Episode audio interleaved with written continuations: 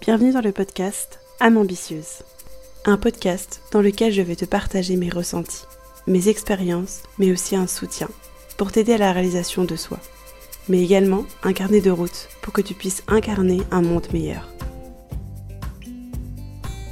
Je suis Shaima, praticienne en Ayurveda, artiste de ma vie, amoureuse du soufisme et de toutes ces choses qui suscitent en moi une forte vibration. Bonjour tout le monde, j'espère que vous allez bien, que tout se passe bien pour vous. Je suis euh, super contente de vous retrouver pour un nouvel épisode euh, de ce podcast Âme ambitieuse. Ça fait très longtemps que j'ai pas posté. Je crois que le dernier épisode date de août et nous sommes en décembre. Donc euh, voilà, c'est. Mais bon, il m'a fallu ce temps de pause pour revenir un peu plus en force. Et j'ai passé, là je suis revenue d'Inde il y a deux semaines.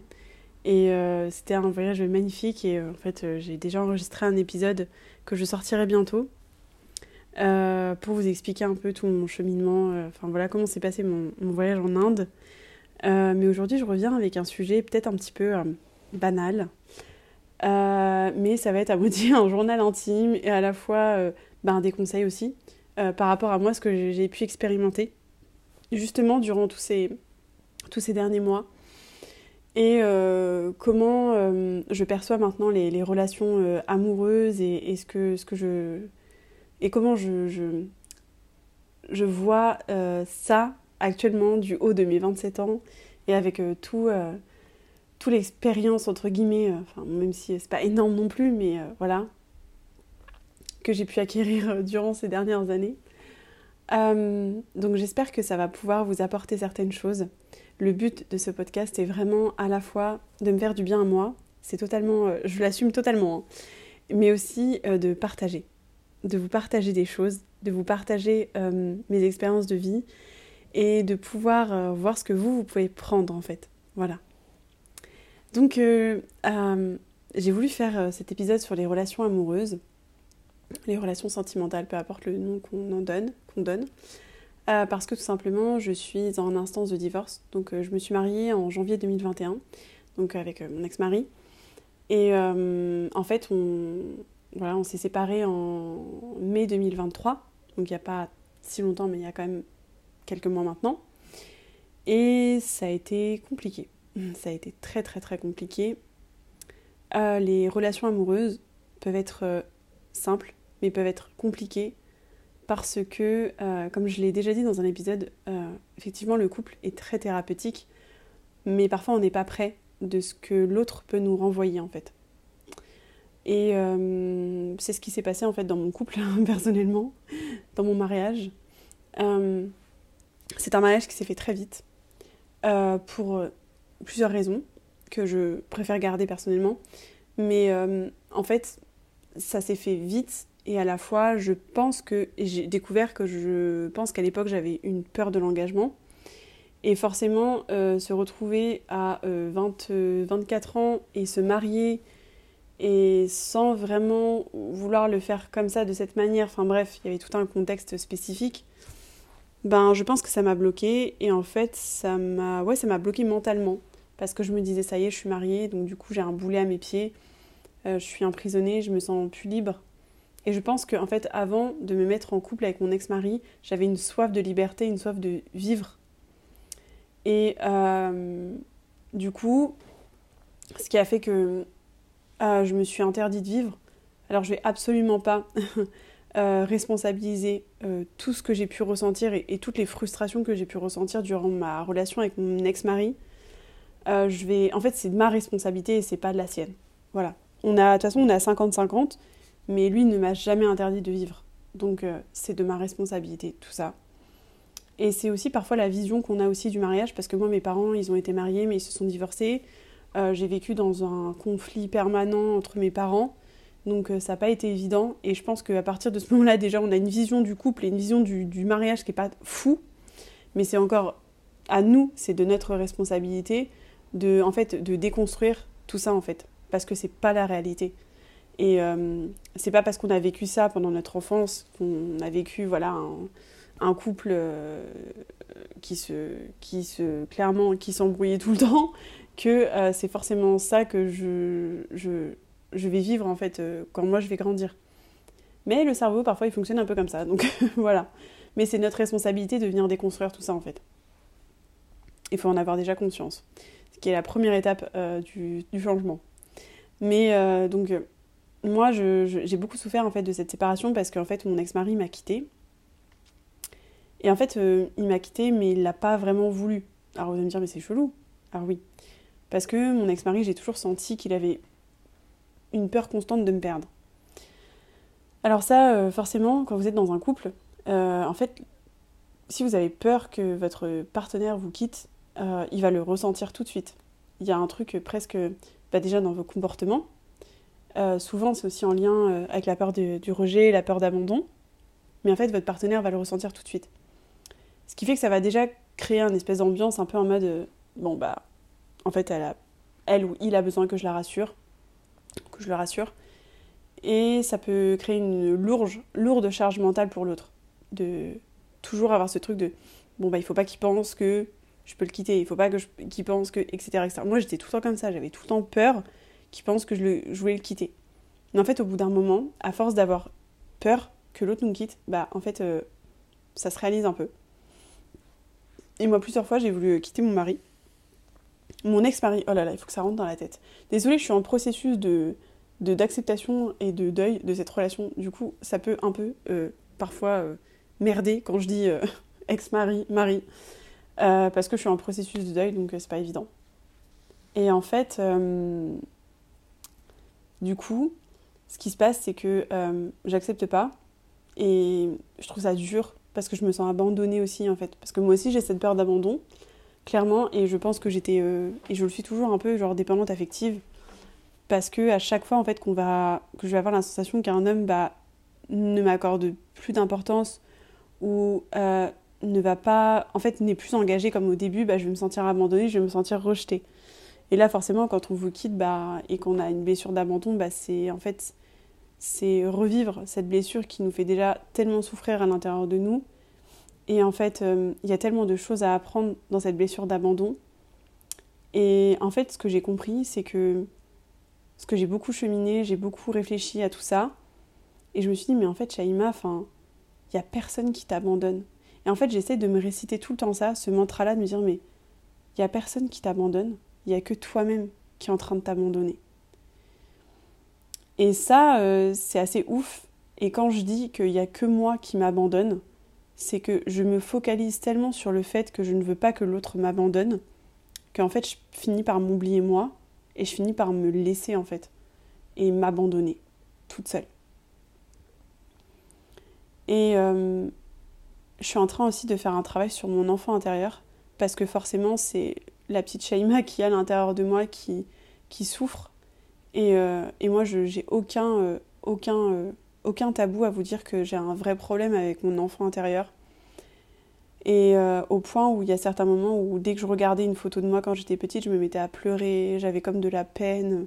C'était inexplicable, je ne comprenais pas. Et jusqu'au moment où j'ai compris que, en fait, la petite Shaima qui était à l'intérieur de moi, elle souffrait et puis elle avait besoin d'être rassurée. Et, euh, et voilà, et, c'est pas. C'est quelque chose de. Même quand j'y pense encore aujourd'hui, hein, je me dis, mais la pauvre, quoi. Genre, j'ai un peu, j'ai un peu de, de, pitié pour elle, quoi. Ouais, j'utilise ce terme de pitié parce que c'est un peu ça, quoi. Au point de, voilà, de même plus pouvoir me regarder dans. Pas dans un miroir, et c'est peut-être un lapsus que je suis en train de dire, mais au point de plus pouvoir regarder des photos de moi quand j'étais petite parce que ça me fait monter des émotions. Euh, très forte et très douloureuse en fait. Donc euh, j'ai aussi eu le courage de un jour dire à mon ex-mari que ça va paraître très bizarre ce que je vais dire, mais euh, c'est véridique. C'est que mon ex-mari, au début de notre relation, il, a, il était toujours là pour moi, il a toujours, euh, voilà, il, était très attentionné, très présent.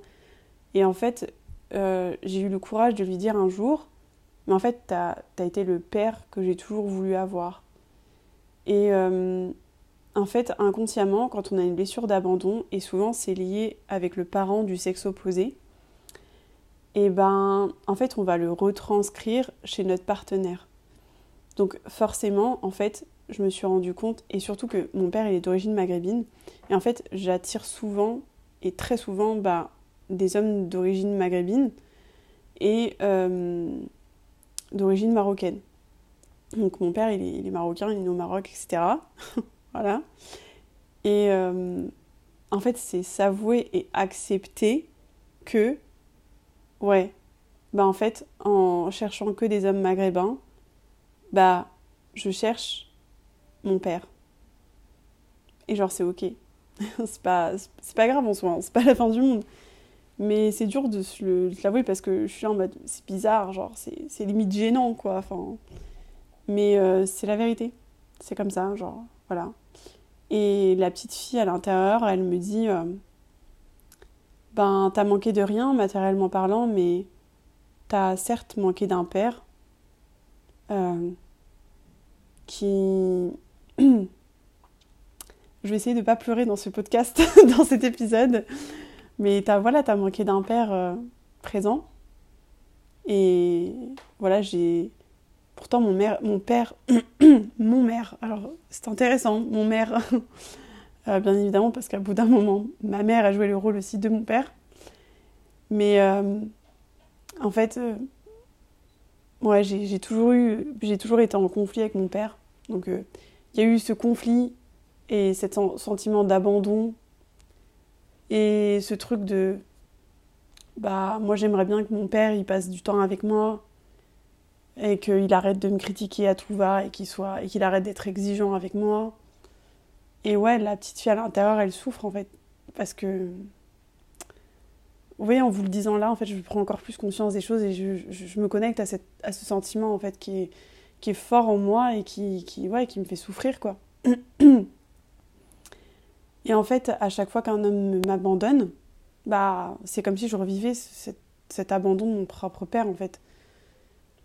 Et euh, ce que je voulais dire en passant par ce truc-là, parce que c'était important, c'est quelque chose de crucial qui revient et que je vais devoir faire face en fait. Je vais devoir faire face à cette souffrance et je fais face à cette souffrance aujourd'hui parce que forcément quand on a peur de l'abandon, on a peur d'être seul et euh, on a peur d'être seul affectivement, émotionnellement et voilà. et en fait, euh, je me dis que ben je vais réussir à faire face à cette souffrance et la transcender pour en devenir une force et être en paix avec mon enfant intérieur et pouvoir le réconcilier. Et aussi ce que j'ai compris, c'est que tant que je, je ne guérirai pas de mon enfant, tant que je je referai pas la paix avec mon enfant intérieur, je pourrai jamais devenir une femme.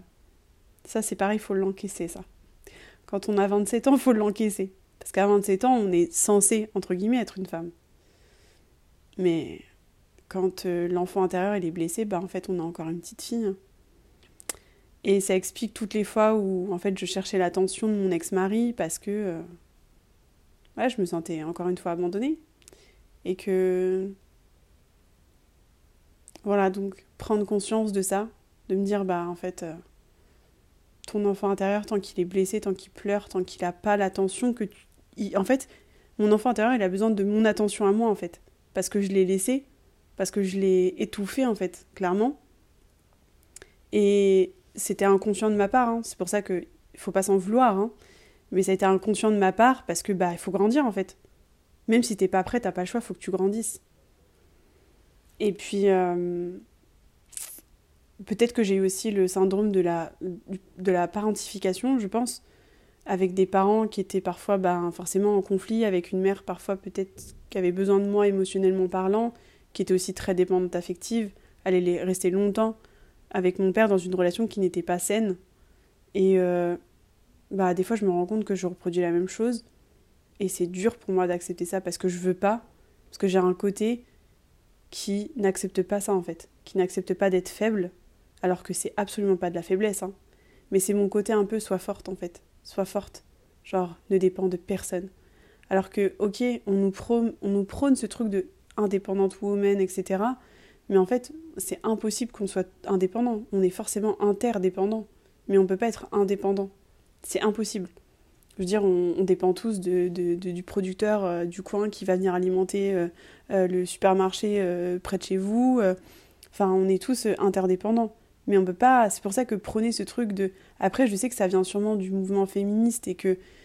Et du fait que la femme était tellement dépendante de son mari avant que je, suis d'accord avec ça, mais en fait, j'ai plus envie de, de, plutôt de me diriger vers un truc genre en mode interdépendance que de l'indépendance, qui pour moi n'est pas possible et n'est pas, en tout cas, ne sonne pas juste pour moi.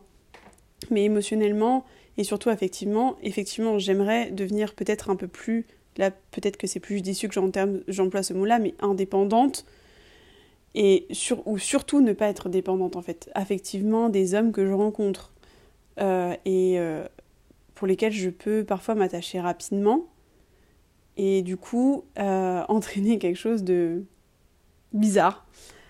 Après, je vais vous partager aussi parce que en fait, je suis séparée depuis mai, mais en fait, entre deux, je me suis quand même laissé la chance de pouvoir rencontrer d'autres hommes.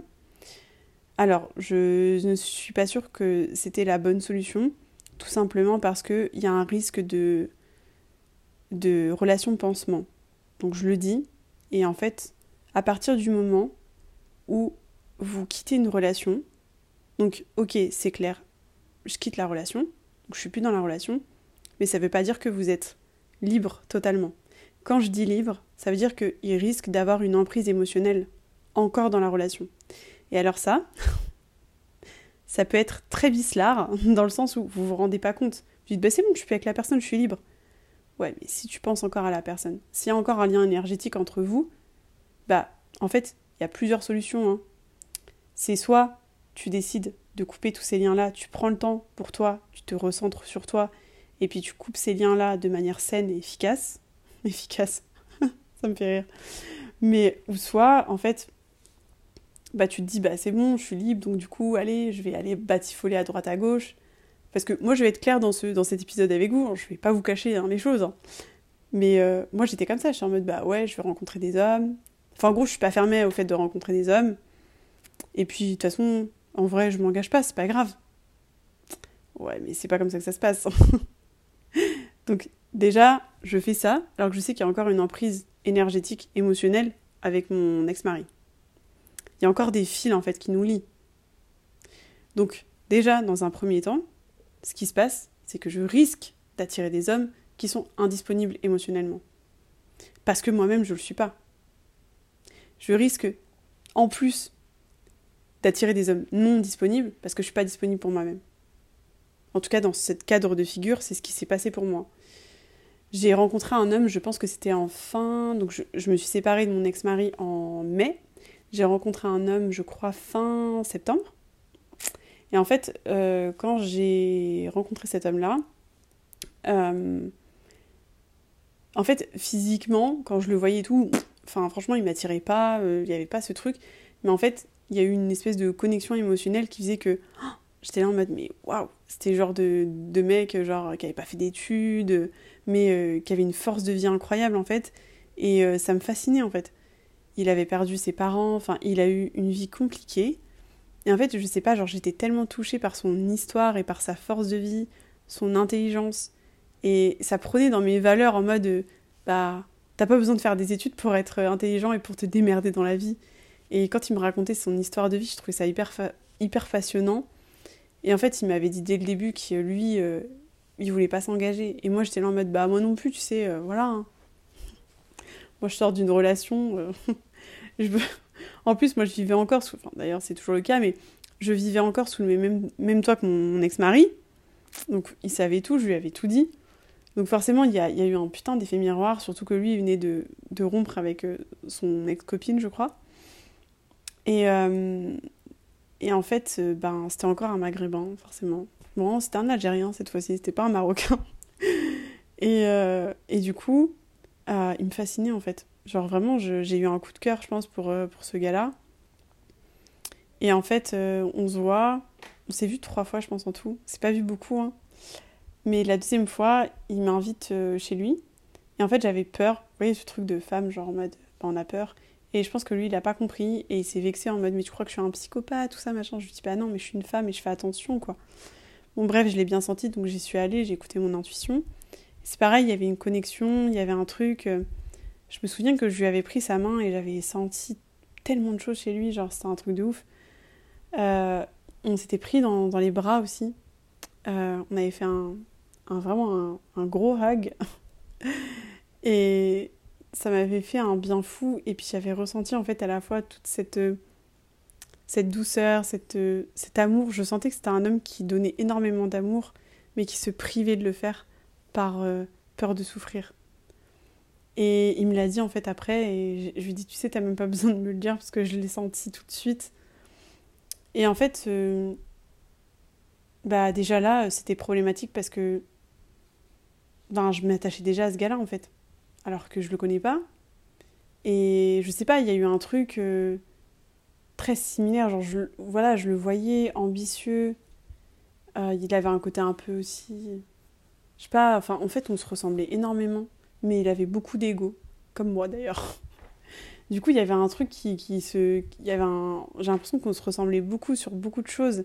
Et on était à la fois paumés tous les deux. Enfin, dans notre situation euh, sentimentale, on était paumés. On...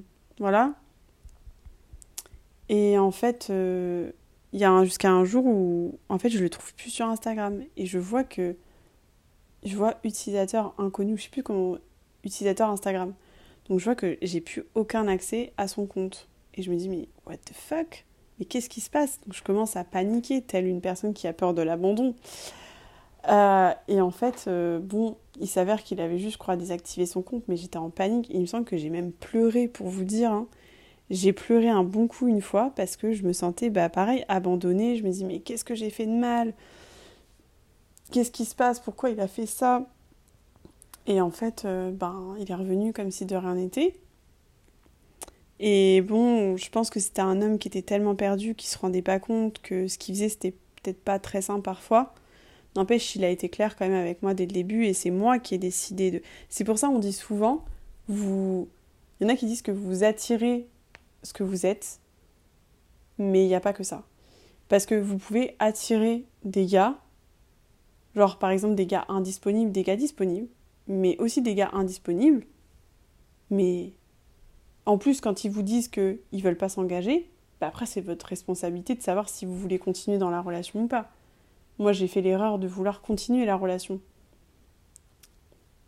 Parce que je me faisais croire que je voulais pas d'engagement, alors que c'était faux et que je me vois pas avoir des histoires sans lendemain. C'est pas mon délire. Donc euh, voilà, il y a eu tout ça, il y a eu aussi la recherche permanente aussi d'avoir l'attention de cet homme-là. Donc ça peut se faire euh, par euh, poster des stories, des choses comme ça.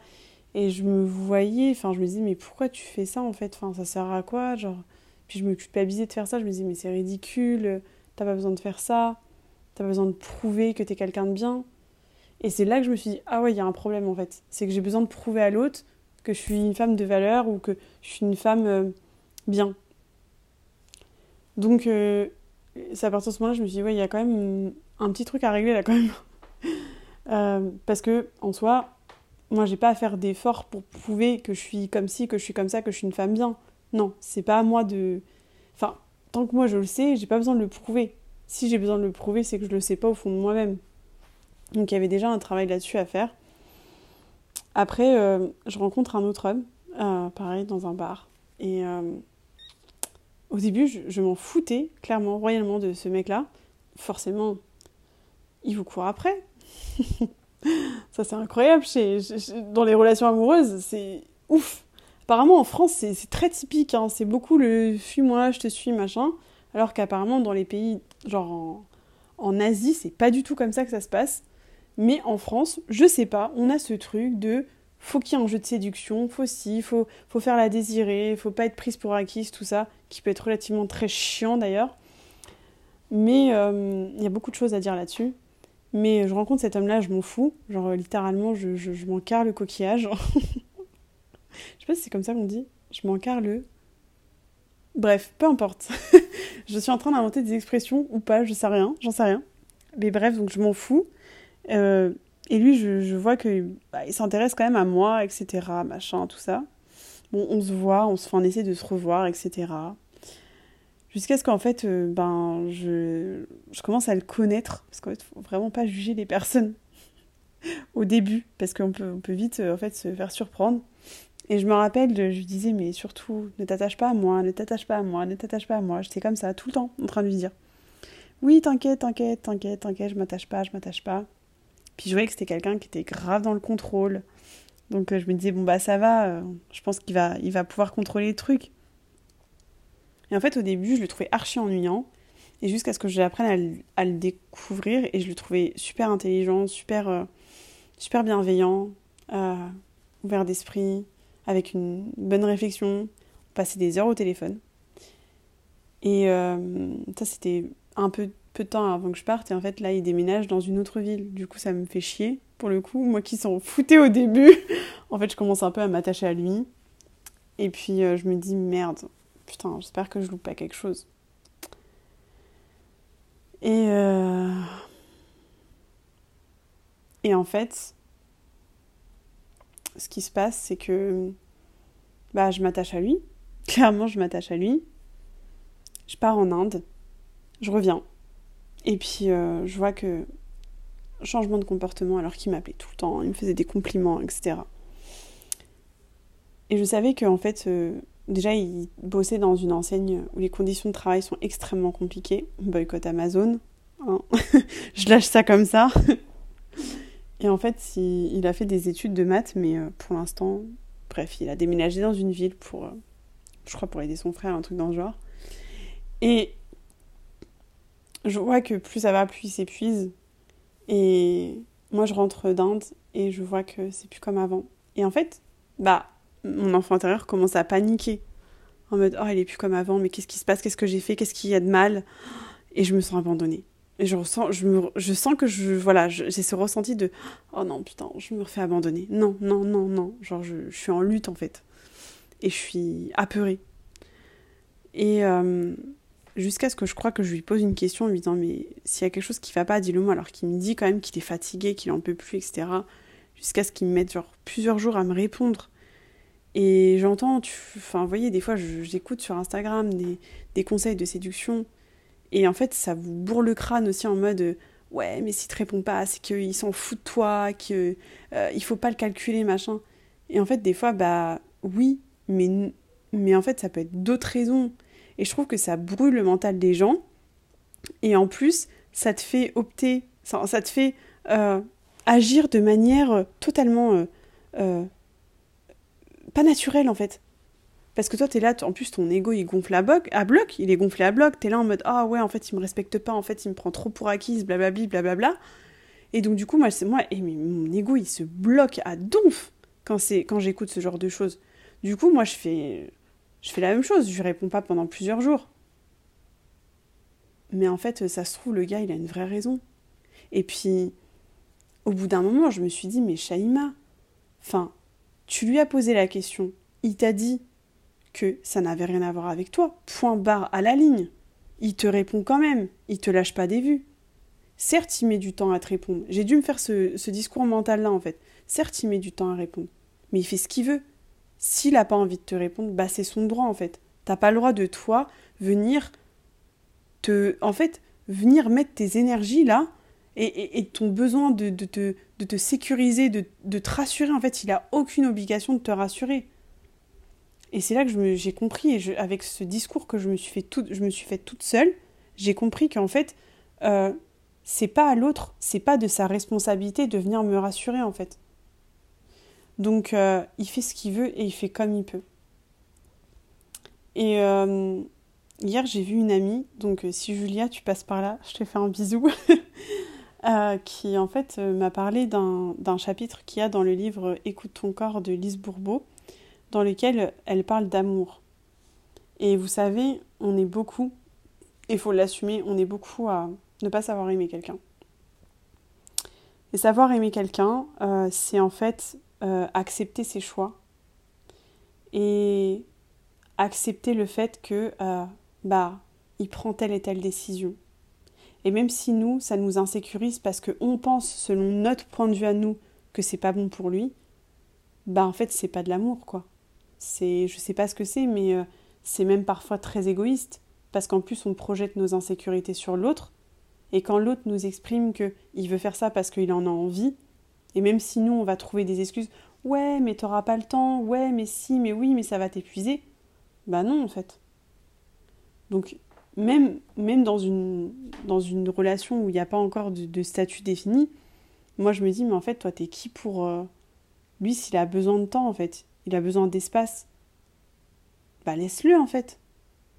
Donc, vous voyez, je, chemine vraiment là-dessus en, me disant, laisse. Et il y a une autre chose aussi. Plus vous allez vous focus sur le fait qu'il ne vous réponde pas, et moins il va vous répondre. Ça, c'est clair et net. Et là, c'est un truc où je, parlais à une amie tout à l'heure qui s'appelle Lise. Je, lui fais aussi un gros bisou. Euh, et en fait, je lui disais que plus tu vas te concentrer sur toi, et plus tu vas déjà dégager de bonnes énergies parce que tu vas te focus sur toi. Et je lui disais, mais nous, en fait, ce qu'on fait, c'est que on recherche, on se concentre sur le fait que l'autre ne nous réponde pas, alors que c'est pas ça notre priorité. Et je métaphorise ça un peu en mode, en fait, moi je suis le gâteau et les autres, c'est la cerise. Et moi je me focus sur la cerise alors que le gâteau, il est même pas encore euh, fini d'être fait en fait, d'être fabriqué. Et moi, je me concentre sur la cerise. Mais je me concentre pas sur le gâteau, sur la pièce montée, parce que c'est moi la pièce montée. Et c'est le plus gros truc. Et la pièce montée, faut qu'elle soit solide. Faut qu'elle soit bien montée. C'est une pièce montée, donc faut qu'elle soit bien montée. Stable. Bien présentée, certes. Stable. Mais à quel moment, toi, tu te focuses sur la cerise alors que t'as pas encore la pièce montée? T'as pas encore le gâteau? Ah non Donc là, il y a un, truc qui fait que, en fait, on n'est plus du tout axé. On n'est plus dans notre axe de vie, dans notre chemin de vie, si vous voulez. On se focus sur des trucs qui. Mais. Et j'étais là en mode, mais en fait, moi, je me focus sur. Ah, ben, je regarde mes anciens messages avec mon ex-mari, parce qu'il y a ça aussi qui est revenu entre temps ah, je me focus sur les anciens messages qu'un tel m'a envoyés parce que bah voilà, parce que là, il est, il est plus distant. Il est moins dans le truc. Mais en fait, qu'est-ce qu'on s'en fout? Genre, ça, c'est du passé, quoi. On s'en fout, c'est du passé. Donc maintenant, concentre-toi sur toi. Et c'est la meilleure chose que tu as à faire, c'est de concentrer sur toi, en fait. C'est pas de te concentrer sur le fait que l'autre t'envoie pas de message. Ou que l'autre, il est moins engagé. Ou que l'autre, il est plus distant. Bah, écoute. S'il est moins distant, bah, c'est son, son problème à lui. Et ça se trouve, il a de très bonnes raisons d'être distant en fait. Et c'est purement égoïste de venir là, ah ouais, mais pourquoi t'es distant? Ah oui, mais si, ah oui, mais ça. De projeter en fait mes insécurités sur l'autre et en plus de lui demander de me rassurer. Alors que ça se trouve, lui, il est pas bien en fait. Et il a besoin de temps en fait. Et il est épuisé. Non. Donc ça, je comprends ça, je me dis, ok, d'accord. Euh, il y a des choses aussi, en tant que femme, que j'ai compris. C'est qu'il y a des choses que moi je peux plus tolérer en fait. c'est quoi être une femme de valeur? Franchement, je vous pose la question et vous pouvez me répondre en DM. Mais j'aimerais bien savoir pour vous, c'est quoi une femme de valeur? Bah, Pour moi, déjà, une femme de valeur, c'est une femme qui va être. Euh, qui va, qui va vivre et qui va être en corrélation avec ses propres valeurs à elle. Qui va se respecter. Mais mais en fait, se respecter, mais, c'est propre à chacune, en fait. Parce qu'on a chacun aussi notre, notre, notre perception de ce qu'est être respecté. Et en fait, euh, pour moi, dès que vous n'êtes pas aligné avec vos valeurs, ça crée un, pareil, des ancrages, des alignements. Déjà, c'est une bonne idée de se poser et de se dire, ok, c'est quoi mes valeurs aujourd'hui? Après, il y a des femmes, elles ont des critères d'hommes. Faut qu'ils soient riches, faut qu'ils soient beaux, faut qu'ils soient grands, faut qu'ils fassent un minimum 1m80 chacun ses trucs. Moi, c'est pas forcément dans mes critères. Après, chacun ses critères. Mais ça peut être intéressant d'avoir des critères, en effet. Ça peut être intéressant de se dire, bah ok, euh, ouais, j'ai des critères. Et toi, à partir du moment où t'as pas ce critère-là, bah tu rentres pas dans ma vie. Et ça, ça peut être une forme de respect aussi. Parce que c'est ce que je disais à, ma, à une de mes meilleures amies, Mélissa, euh, qui était dans une, voilà, dans une relation où c'était un peu compliqué, enfin bref. Euh, et je lui disais, mais mais Mélissa, tu, tu mérites pas des miettes en fait. Toi, tu mérites la pièce montée. Encore avec la pièce montée.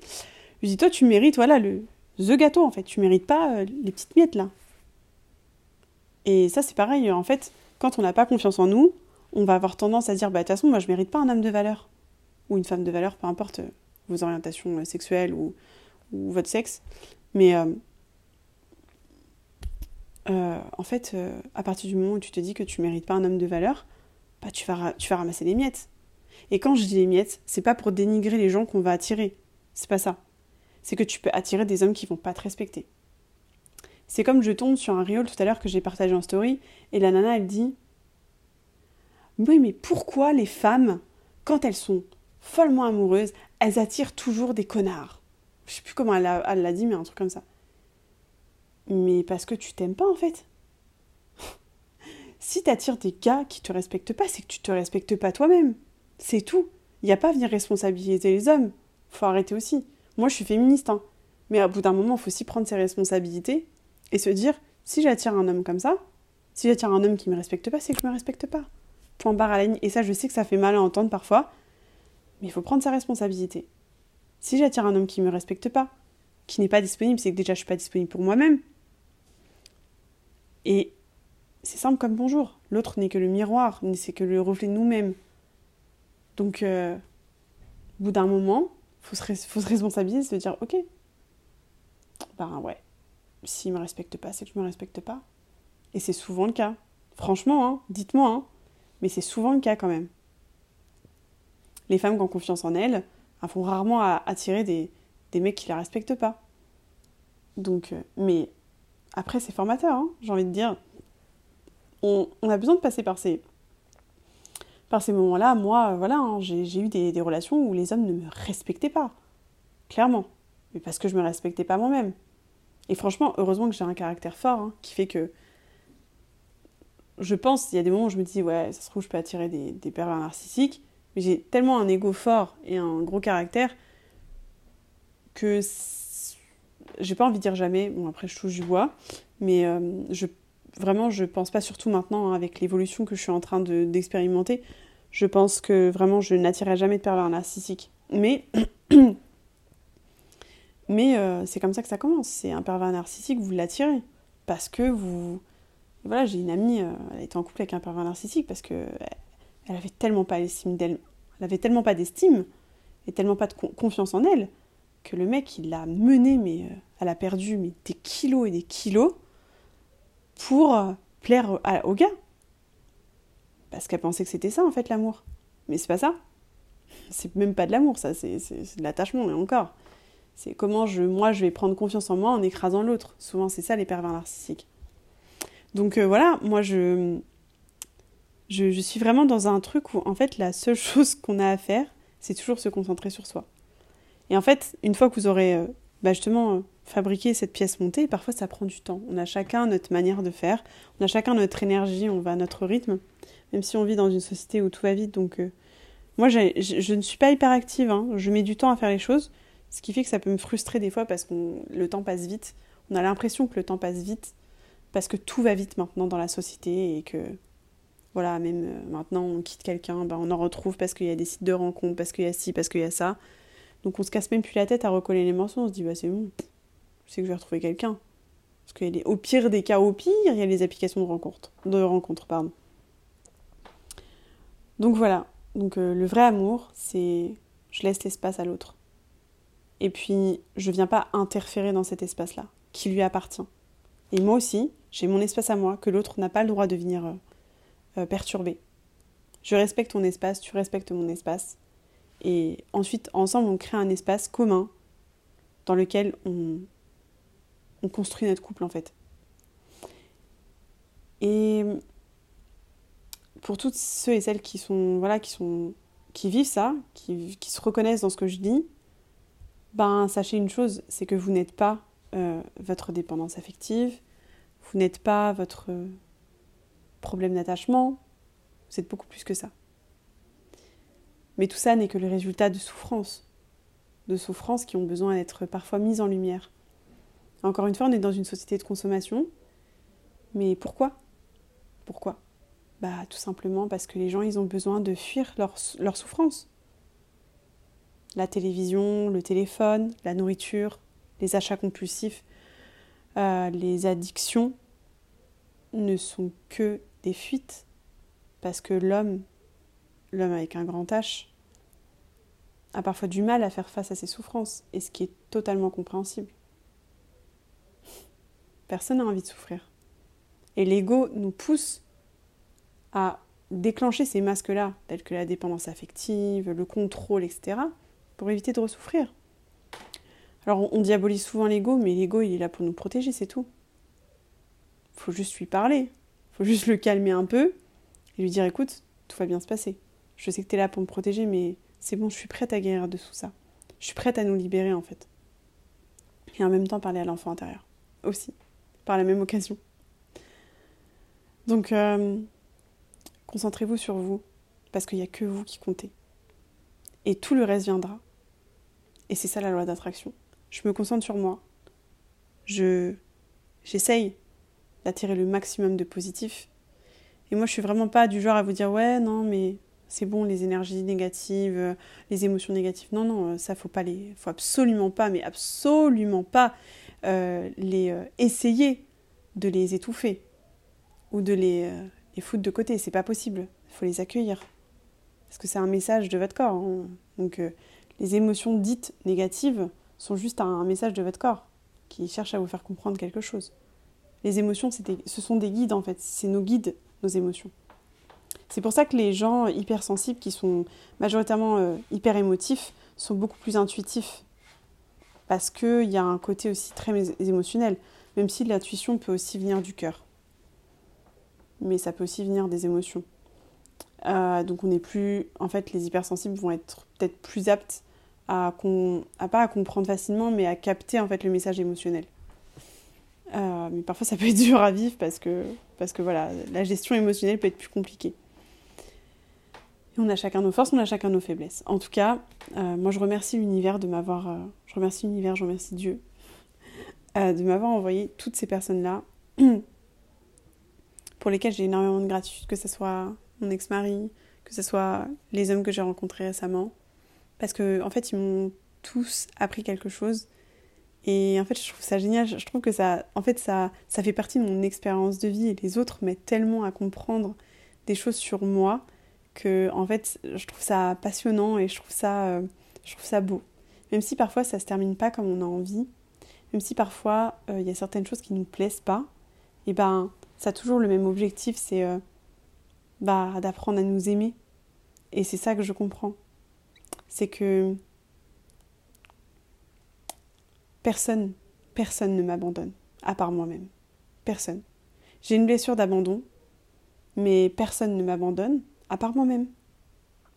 Voilà. Et euh, ce n'est pas la responsabilité de l'autre de me rassurer. Ça, c'est clair et net. C'est de ma responsabilité de me prendre en main, de me respecter, et de vivre en corrélation avec mes valeurs. Et voilà, d'accueillir tout ça, d'accueillir cette souffrance dans, un, dans des bras remplis de compassion et de bienveillance et d'amour. Et voilà. Écoutez, je crois que je vais terminer sur ces mots. J'espère que cet épisode vous aura plu. Je vous embrasse très fort. Je vous envoie beaucoup d'amour, beaucoup de, bienveillance, de compassion. Et n'hésitez pas à venir me voir sur Instagram. Vous pouvez euh, me trouver sur, euh, bah, sur Insta en tapant âme au pluriel, tiré du bas, ambitieuse au pluriel.